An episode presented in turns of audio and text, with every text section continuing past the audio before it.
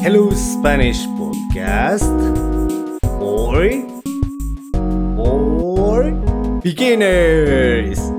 Bienvenidos a todos nuevamente. El tema de hoy es el sistema escolar en México. Comencemos. Hola a todos, ¿cómo están? Yo estoy genial. Buenos días, Internet.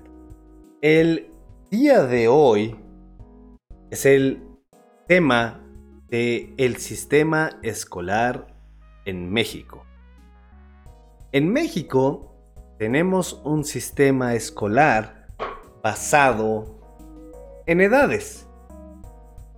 En México, los niños comienzan a ir a la escuela a los cuatro años a veces a los tres y medio.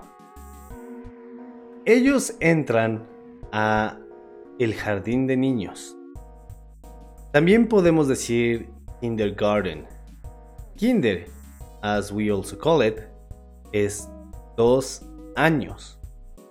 Entonces, los niños tienen seis años cuando comienzan la escuela primaria, primary school.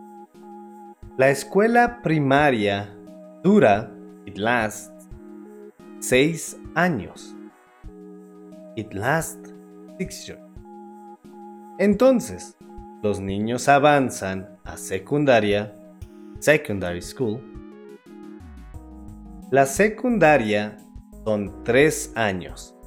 Y eso significa, pues, niños avanzan a preparatoria, a la edad de 15 años, más o menos.